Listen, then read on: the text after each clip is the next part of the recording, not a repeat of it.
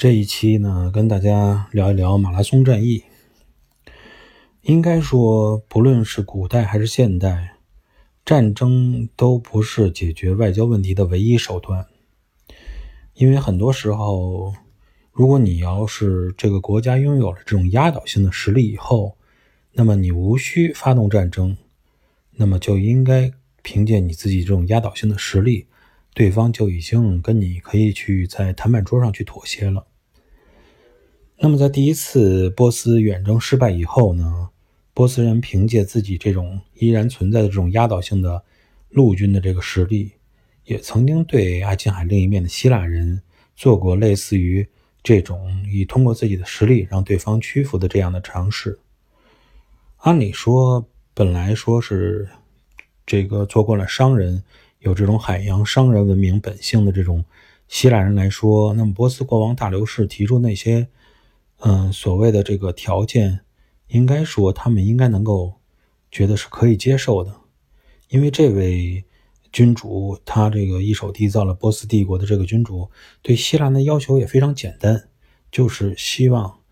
这个你们能够给我献上一杯水和一捧土就可以了。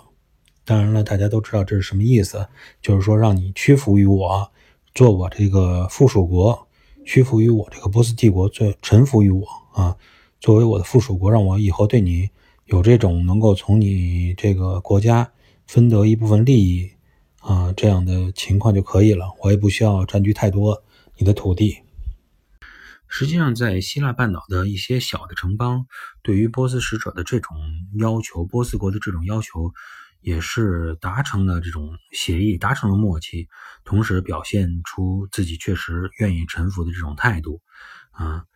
但是在整个希腊半岛上，两个最大的城邦却出现了例外。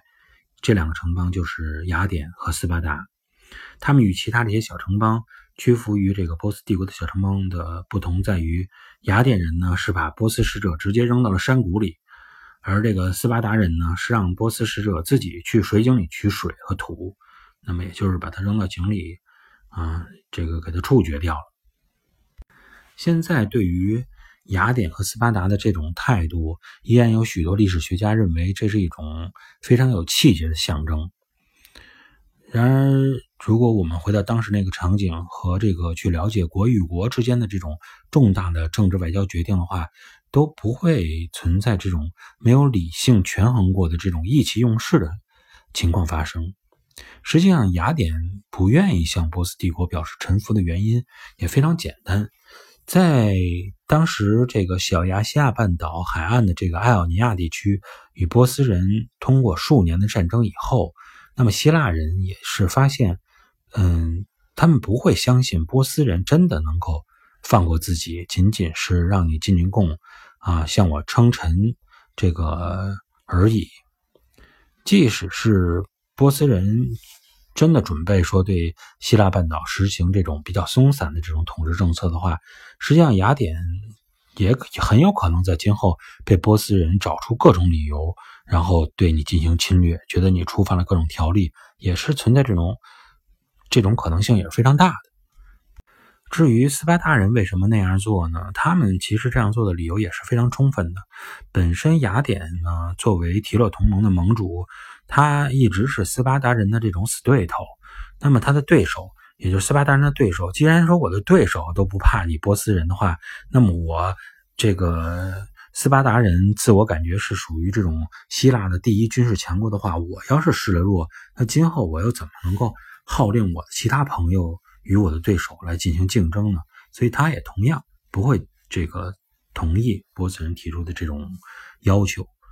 另外，从这个地理上来看，斯巴达人也是非常聪明的。雅典与是隔在斯巴达人与波斯人之间的这个地带。那么，雅典最先，如果即使发生冲突，雅典也是最先与波斯人会发生冲突的城邦。斯巴达呢，完全是有时间有空间来调整自己下一步的这种外交政策。如果本身雅典能够与波斯人战胜战胜波斯人的话，那么斯巴达人呢，依然能够保存自己独立的这种特性。啊，维护自己整个这个城邦的独立性。一旦呢，他们发现雅典呢与波斯人实际上确实打不过波斯人的话，他们也有这个时间来去再进行啊这个服软的这种表现。后来的事实也是证明，雅斯巴达人这样的决定是对的，因为斯巴达人确实没有必要那么快的说放下自己属于伯罗奔尼撒同盟领领袖的这这种尊严。嗯，在波斯人接下来的这种报复行动中，雅典也确实成为了斯巴达的这种防火墙。那么，在公元前的四百九十年，呃，通过试探希腊城邦的态度以后，波斯人知道他们是不会屈服于他们的，也不会上这个当的。所以呢，他们已经做好准备的波斯大军又一次向希腊半岛进发了。他们呢，这次的目标呢就是雅典，同时呢，还有在埃埃奥尼亚地区。这个与他们进行过作战的这个埃维亚，那么上一次进攻的时候，他们是在圣山半岛遇到了强力的风暴，使他们的海军全军覆没，最后波斯人不得不撤军。鉴于上一次在圣山半岛的教训。圣山半岛对于波斯人来说已经形成了他们的一个梦魇了。那么他们这一次呢，就没有按照上次的行军路线来进行，没有选择沿着海岸线啊，形成这种 N 字形的路线来进军希腊。事实上，因为爱琴海上边有足够的这种非常密集、非常小的这种岛屿来作为跳板，让波斯人在这个相应的海军的保护下，能够他们这次希望是横渡希腊半岛，而那些已经。这个有数年屈服于波斯帝国的这个艾奥尼亚人，还是能够提供航行所需的各种条件的。那么，正因为这些情况、这些条件呢，波斯人选择了从这次选择的是艾奥尼亚地区直接启程，在这些嗯艾奥尼亚的小亚细亚希腊人的带领下，沿着他们之前与雅典人之间在海上这些商路的航线呀，向希腊半岛开始发起了进攻。那么，首先成为波斯大军进攻目标的，就是伫立于这个埃维亚岛上的城邦埃维亚了。按照希腊城邦的这种地理条件来说，嗯，以及传统，他们本身就是擅长于防御、擅长于传统防御的这种思维来说，在面临这种波斯这种强大敌人的时候，城邦里的所有居民基本上应该是退入高地的卫城，以凭借这种。坚固的工事啊，以及这种充沛的物资，与对手来一场持久战，包括咱们当年所说的这个托勒伊战争，就是利用这种方式，而这种呃呃让双方僵持了很长时间。那么花了六年时间，这个波斯人当时才攻克艾奥尼亚诸城邦的这种经验来看呢，实际上波斯人也十分了解他们这种擅长于防御的这种特点。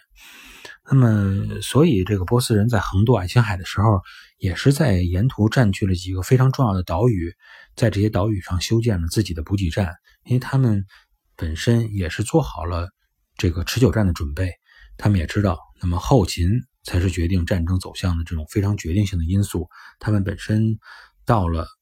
别人的这种呃地缘地属地以后，他们自己如果后勤跟不上的话，很容易被人啊。这种直接歼灭。按照常理来说，虽然波斯军队的力量非常强大，那么面对波斯人的进攻，埃维亚人有这种呃地利的优势，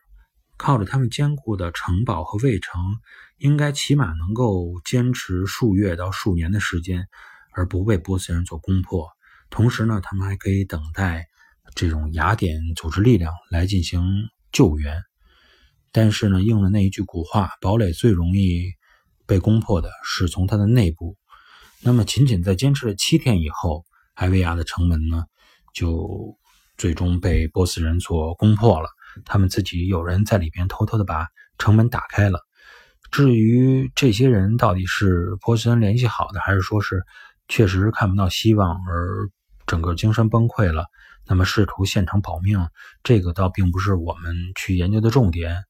那么城破以后，埃维亚呢，最后被波斯人是夷为平地，所有的埃维亚居民都成为了波斯人的奴隶。